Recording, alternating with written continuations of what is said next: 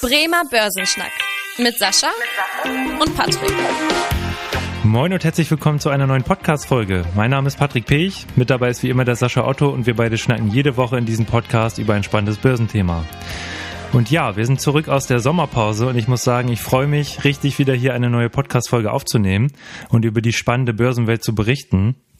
Drei Wochen haben wir ja pausiert. In dieser Zeit ist so einiges passiert und deshalb wollen wir euch heute so ein kleines Update geben, welche Entwicklungen es in den letzten Wochen gab und was aktuell so die entscheidenden Themen an der Börse sind. Unser Thema der Woche. Ja, also unser Thema der Woche ist das Update nach der Sommerpause. Wir sprechen über die aktuelle wirtschaftliche Lage, wir sprechen über die Notenbanken und wir sprechen über die Aktien- und Rentenmärkte. Und äh, damit wir einen guten Überblick behalten, fangen wir doch erstmal mit dem ersten Thema an und das sind die Notenbanken. Weil gerade die Notenbanken haben ja mit ihrer Geldpolitik einen wirklich entscheidenden Einfluss auf die Entwicklung der Wertpapiere. Und in der Sommerpause hat sich hier einiges getan. Sascha, fangen wir doch mal mit der US-Notenbank an an. Was hat sich denn äh, in Übersee so ergeben zuletzt? Es gab eine Anhebung ähm, um 0,75 Basispunkte für ein äh, Zinsband zwischen 2,25 und 2,50. Das ist der zweite große Zinsschritt und naja, ich meine, man hat schon was erwartet. Das ist auch voll im, ganz im Rahmen der Erwartung gewesen. Die Märkte haben genau das auch sich ein Stück weit äh, so vorgestellt. Also deswegen, mhm. das war jetzt keine so große Überraschung, dass es so passiert ist. Ein Zinsschritt darunter hätte wahrscheinlich die Märkte sogar eher ein bisschen demotiviert, weil man dann so ein bisschen Angst gehabt hätte. Zinsschritt darüber hätte wahrscheinlich doch ein bisschen zu Erstaunen auch geführt. Also ich glaube, dass die Notenbank damit sehr gut den Wunsch der Märkte getroffen hat. Hm. Und das Zweite ist auch ein Stück weit, dadurch, dass es jetzt diese großen Zinsschritte gegeben hat und dadurch, dass die Konjunktur jetzt ja auch in Amerika ja immer noch nicht so ganz rund und gut läuft, gehen die ersten Analysten auch ein Stück weit schon davon aus, dass es vielleicht nächstes Jahr schon wieder Zinssenkung geben könnte. Okay. Hm. Also deswegen, ja, da gab es schon Diskussionen in die Richtung. Und das hat so ein bisschen dazu geführt, dass dieser, dieser Notenbankschritt von den Märkten eigentlich recht entspannt und naja, fast schon euphorisch, na, euphorisch ist ein bisschen übertrieben, aber zumindest zu einer, ähm, zu einer guten Kursentwicklung gefühlt hat die letzten Tage. Okay, da hast du mir schon eine Frage quasi vorweggenommen, wie du, äh, mit was für einer weiteren Entwicklung du rechnest. Also da eher, ja, das, das äh, hatte ich jetzt so wahrgenommen, dass wir eher am oberen Band jetzt angekommen sind äh, nach den Zinserhöhungen. Hier in Europa sind wir da ja noch ein bisschen von entfernt. Da gab es ja jetzt eher nur die äh, erste Zinserhöhung äh, seit 2011 und zwar von 0% auf 0,5 Prozent. Also noch nicht das Niveau, wie wir es in den USA haben. Und äh, wenn wir dann mal nach Großbritannien gucken, Sascha, da gab es ja auch einen Schritt. Wie ist da eigentlich die aktuelle Lage in Großbritannien? Ja, Großbritannien hat ja tatsächlich so eine ganz ähm, blöder Situation durch den Brexit. Mhm. Ähm, die sind natürlich genauso getroffen durch die ganze, durch den Ukraine-Krieg und natürlich durch Corona und jetzt kommt auch noch der Brexit hinzu. Und dann natürlich auch eine unglaublich hohe Inflationsrate. Auf der anderen Seite würde man natürlich auch gern die Wirtschaft ein bisschen befeuern, aber dort hatte man auch die Situation, dass man äh, den Leitzins weiter erhöht hat von 1,25 auf 1,75. Mhm. Man geht auch davon aus, dass dort weitere Zinsschritte kommen, aber bei weitem nicht so stark in der Geschwindigkeit, wie man, die man sich äh, in der Vergangenheit gesehen hatte. Vielleicht nochmal ein wichtiger Punkt auch dabei, auch in Großbritannien ist das Thema Energiepreise ein ganz, ganz wichtiges und entscheidendes Thema. Hm. Das ist natürlich auch eins das Thema, was die Inflationsrate dort noch sehr stark nach oben geschraubt hat. Ja, und äh, momentan herrscht dort momentan das Regime vor, dass man tatsächlich eher eben die Inflationsrate kontrollieren sollte, als dass man jetzt ein Stück weit ähm, die Wirtschaft unterstützen sollte. Deswegen äh, wird man da weiter Zinserhöhungen sehen, aber bei weitem nicht in der Geschwindigkeit wie in der Vergangenheit. Hm, okay, ja super. Dann haben wir die Notenbanken schon mal abgehakt gesagt, dann lass uns doch mal auf die aktuelle Wirtschaftslage gucken. Du hast auch schon gesagt, in den USA, da haben wir eher so eine ja, etwas schwächelnde Wirtschaft. Also da sind wir ja sogar in einer technischen Rezession, weil einfach in den ersten beiden Quartalen diesen Jahres gab es einen wirtschaftlichen Abschwung. Also ist die Wirtschaftsleistung zurückgegangen jeweils, wodurch halt die Definition einer Rezession erfüllt wurde. Aber wir haben eigentlich auch ein paar positive Meldungen, wenn man mal auf den Arbeitsmarktbericht schaut oder eigentlich jetzt auch der zum Beispiel der Gesetzentwurf von Joe Biden, der durch den Senat gegangen ist. Wie siehst du aktuell so die Entwicklung in den USA vor dem Hintergrund, dass wir ja so ein bisschen gemischte Indikatoren da aktuell haben? Also der Arbeitsmarkt, ähm, den muss man tatsächlich so ein bisschen relativiert betrachten. Also wir haben so eine ganz merkwürdige Situation in Amerika gehabt die letzten Monate, dass ganz viele Menschen tatsächlich nicht in den Arbeitsmarkt zurückgekehrt sind. Und das fängt jetzt an, so ein bisschen zu kippen. Mhm. Also deswegen wurden auch deutlich mehr Stellen geschaffen, als eigentlich erwartet. Wir sind jetzt bei 500.000 neuen Stellen. Ich würde da jetzt nicht daraus äh, ableiten, dass das jetzt ein Wirtschaftswunder ist oder eine ganz tolle Erholungstendenz.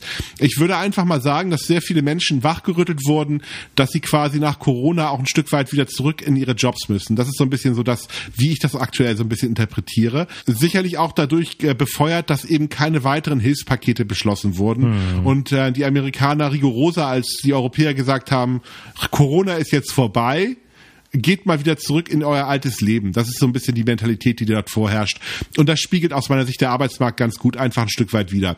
Also das ist ein schönes Signal. Also es ist völlig in Ordnung, dass das äh, auch gute Stellen geschaffen werden. Das tut der Wirtschaft auch ganz gut. Mhm. Aber daraus abzuleiten, dass die äh, amerikanische Wirtschaft richtig brummt, also würde ich jetzt tatsächlich daraus nicht ableiten. Was ich aber tatsächlich, du hast das andere Thema auch nochmal angesprochen, mhm. der Gesetzesgewurf von Joe Biden. Also da ist ihn ja doch tatsächlich noch auf, auf den letzten Metern eigentlich ein recht gutes politisches politisches Werk gelungen. Am Ende musste er natürlich so ein bisschen seine ursprünglichen Pläne relativieren. Ich meine, für, für diejenigen von euch, die das jetzt noch nicht so ganz mitbekommen haben, es geht ja insbesondere um den sozialen Sektor, um den Gesundheitssektor und insbesondere um den Klimaschutz.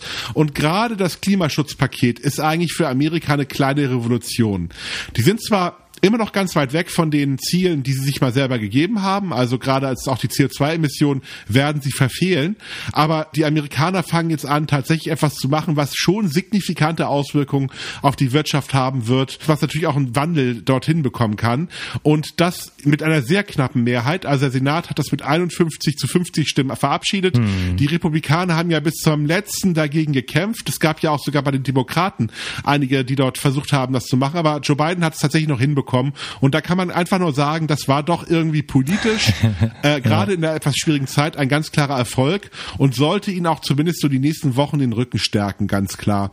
Also in Amerika hat das zumindest eine kleine Euphorie ausgelöst und äh, aus meiner Sicht ist es erstmal gut für die Wirtschaft und ist erstmal ein Signal auch in die richtige Richtung, dass die Amerikaner sich auch mit dieser Thematik intensiv auseinandersetzen. Also das so als kurze, kurze Zusammenfassung dabei. Okay, also da auch durchaus ein positives Signal. Jetzt hier in Europa hatten wir ja auch ein paar positive Signale, beispielsweise wenn wir mal nach Italien oder Spanien schauen.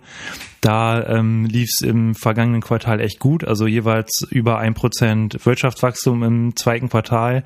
Hier in Deutschland gab es eine Stagnation, also hier weniger gut und auch äh, hier gibt's ja auch immer die monatliche Stimmungsumfrage vom IFO-Institut, wo ja die Unternehmen gefragt werden, wie die zukünftige Einschätzung der Wirtschaft ist, die ja ist jetzt auch deutlich eingebrochen im Juli um einige Punkte und jetzt äh, auf dem Stimmungstief von 2020 angekommen, also zu Hochzeiten der Corona-Krise. Also hier eher weniger äh, positive Nachrichten und auch der IWF hat ja jetzt die Prognose gesenkt, dass gerade fürs nächste Jahr, für 2023 nur noch von 2,9 Prozent anstatt 3,6 Prozent globales Wirtschaftswachstum gerechnet wird. Also so ein paar negative Signale. Trotzdem muss man sagen, so wenn wir jetzt mal Richtung Aktienmarkt blicken, lief da ja zuletzt eigentlich wieder recht gut. Gerade so Blick Richtung USA, Technologietitel waren ja auch wieder gefragt. Äh, wie schätzt du das da aktuell ein? Sollte man jetzt wieder so ein bisschen mehr in Aktienmarkt investieren oder ist das aktuell eher so eine leichte Erholung, bevor es dann nochmal richtig irgendwie krachen könnte? Also grundsätzlich ist immer gut in den Aktienmarkt zu investieren, aber du fragst ja sehr konkret darauf, äh, was die nächsten Tage passieren wird. Also ich kann einfach nur sagen, es wird unruhig bleiben, weil wir haben ja noch so ein bisschen auch Sprengstoff aus ganz, ganz vielen hm. äh, Bereichen. Also der Ukraine-Krieg ist an den Kapitalmärkten eigentlich weitgehend ja eingepreist. Ich meine, ich finde, das hat man sehr, sehr gut gerade auch die letzten Tage gesehen. Ich meine, wenn ich mir vorgestellt hätte vor ein paar Wochen oder vor ein paar Monaten, dass äh, ein Atomkraftwerk beschossen wird und die Märkte so ruhig reagieren, also das hätte ich mir nicht vorstellen können. Hm. Heutzutage hm. ist das eigentlich leider die traurige Realität und die Kapitalmärkte haben das einfach ein Stück weit abgehakt, das Thema. Ich sag mal, also das Schockthema, was die Märkte, also es gibt für mich zwei ganz große Schockthemen, die den äh, Markt sicherlich nochmal richtig unter Druck bringen könnten. Das eine ist ganz klar eben Abdrehen des Gashahns. Ich glaube nicht, dass es passieren wird, aber das würde tatsächlich sehr, sehr viel Unruhe an den Kapitalmärkten bringen. Aber das zweite Thema halte ich sogar für noch gefährlicher und sollte auch uns sehr genau beschäftigen. Und zwar das Thema jetzt Eskalation in, in, in China mit Taiwan. Hm, die haben das ja alle verfolgt. Also ich glaube, das hat nie, haben wir alle mitbekommen. Nancy Pelosi hat ja so eine Art, naja, aus, aus Sicht der Chinesen, ich sag mal, ähm, diplomatischen Vorfall inszeniert, in dem sie Taiwan besucht hat. Äh, mhm. Äh, warum ist es so dramatisch? Es gab es ja eigentlich bei allen Staaten immer so dieses Commitment mit China, dass es eigentlich nur einen einzigen chinesischen Staat gibt und dass sämtliche politischen offiziellen Besuche in China stattfinden und nicht in Taiwan. Taiwan hat man in der Form einfach wirtschaftlich akzeptiert, aber niemals politisch. Das ist ganz interessant, wenn man sich da auch mal diese ganzen Statements der, der Botschaften, der, der Außenministerien anguckt. Mhm. Da wird eigentlich so ein bisschen rumgeeiert, auf gut Deutsch formuliert. Da wird auf der einen Seite gesagt, ja, Taiwan ist ja auch schon eine Sonderwirtschaftszone, mit der wir auch Kontakte hegen, aber es wird niemals der Begriff Staat in den Mund genommen. Es wird auch immer akzeptiert, dass es nur ein China gibt. Auch im Übrigen von der deutschen Regierung hat äh, ja auch Frau Baerbock gerade nochmal äh, dann dargestellt. Aber so ein, ich sag mal, Besuch einer Politikerin führt ja dazu, dass es tatsächlich ja schon in die Richtung geht, dass man doch auch das Ganze politisch wahrnimmt auf der Landkarte. Und das hat dazu geführt, dass die Chinesen erstmal angefangen haben zu sagen, okay, wir machen Sanktionen gegenüber Frau Pelosi und ihrer Familie. China hat gesagt, wir brechen bestimmte Verhandlungen mit Amerika ab. Und als letztes natürlich nochmal intensive äh, Manöver gemacht. Gut, die Manöver kennt man schon, die sind eigentlich immer statt dort. Mhm. Aber man hat die so ein bisschen ausgedehnt und man hat die auch gefühlt ein bisschen gefährlicher und aggressiver gemacht als in der Vergangenheit. So, und ähm, ich kann nur eine, eine Aussage einfach mal treffen. Sollte tatsächlich ein offener Konflikt mit Taiwan ausbrechen, mhm. hätte das deutlich schlimmere Auswirkungen auf die Kapitalmärkte als der gesamte Ukraine-Konflikt. Warum? Zum einen müssten wir dann natürlich erstmal eine Aussage darüber treffen, ob wir ähnliche Sanktionen gegenüber von China machen wollen.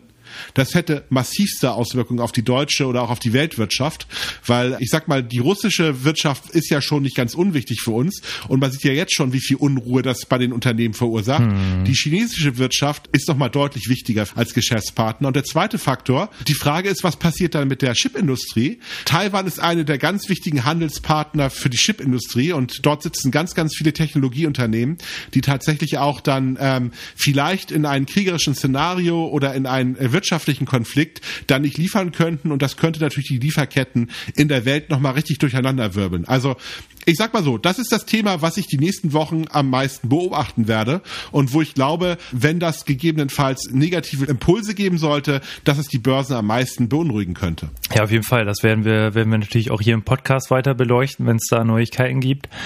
Ähm, ansonsten, ja, du hast auch die Gasversorgung angesprochen. Da gab es ja zuletzt die, die Ankündigung, dass quasi nur noch 20 Prozent der üblichen Gasmenge über die Nord Stream 1 Pipeline nach Deutschland geliefert werden. Wenn man sich mal so die Gasspeicher anguckt, da gab es zuletzt einen Stamm von 70 Prozent. Das hört sich eigentlich ja so ganz gut an. Aber nichtsdestotrotz kann man da ja immer noch keine, keine Entwarnung geben oder so. Also da weiß man ja immer noch nicht, ob das, inwieweit das ausreichen wird, wenn da äh, irgendwie auch mal der Gashang ganz zugedreht werden sollte. Deswegen hat ja zum Beispiel auch die EU, die EU so einen Notfallplan beschlossen, dass der Gasverbrauch reduziert werden soll in den Ländern um ungefähr 15 Prozent. Wie du auch schon sagst, die beiden Themen Gasversorgung und der Taiwan-Konflikt, das werden wir natürlich weiter beobachten, was natürlich auch wiederum Einfluss auf die Inflationsrate hat äh, und was wiederum ja die, das Handeln der Notenbank bestimmt. Also hier schließt sich irgendwie auch wieder der Kreis. Jetzt zum Abschluss nochmal der Blick auf den Aktienmarkt. Sascha, wir hatten ja einige Quartalsberichte der Unternehmen, also gerade die Big Tech Unternehmen aus den USA haben Quartalsberichte vorgelegt. Magst du dir da einfach mal so ein paar ähm, interessante Unternehmen rausgreifen und äh, so eine schöne Geschichte erzählen, was so in den USA bei den Tech-Firmen gerade los ist? Ja, also äh, so ein bisschen, äh, ich sag mal, gemischtes Bild. Also wir haben einiges Gutes, einiges Schlechtes. Ich fange mal an mit Alphabet. Mhm. Guter Umsatzanstieg, aber nicht in allen, in allen Bereichen. Gerade YouTube äh, hat zum Beispiel nur fünf Prozent Wachstum gehabt, da einige Firmen die Werbeausgaben so ein bisschen runtergefahren haben. Und das ist eigentlich immer so ein bisschen Gift, mhm. so ein bisschen für das Unternehmen, weil Werbeausgaben sind tatsächlich so ein bisschen die größte Einnahmequelle für Alphabet. Deswegen auch die Aktie äh, tatsächlich so ein bisschen volatiler gewesen die letzte Zeit, auch dabei. Das gleiche gilt auch ein Stück weit äh, für, für Meta, also Facebook. Die tun sich natürlich momentan recht schwer mit ihrer Transformation Transformation. Ich meine, äh, Meta hat ja angekündigt, dass sie tatsächlich jetzt dieses Metaverse kreieren wollen, also eine virtuelle Realität, wo dann Firmen äh, tatsächlich ihre Produkte verkaufen können und wo wir dann alle unsere Konferenzen abhalten, uns treffen mit Freunden, irgendwelche spielerischen Aktivitäten machen. Ja, aber bisher ist das ja eine schöne Idee. Das klassische Geschäft, Facebook, ist momentan nicht so toll. Also im Vergleich dazu auch da so ein bisschen Leiden dahinter.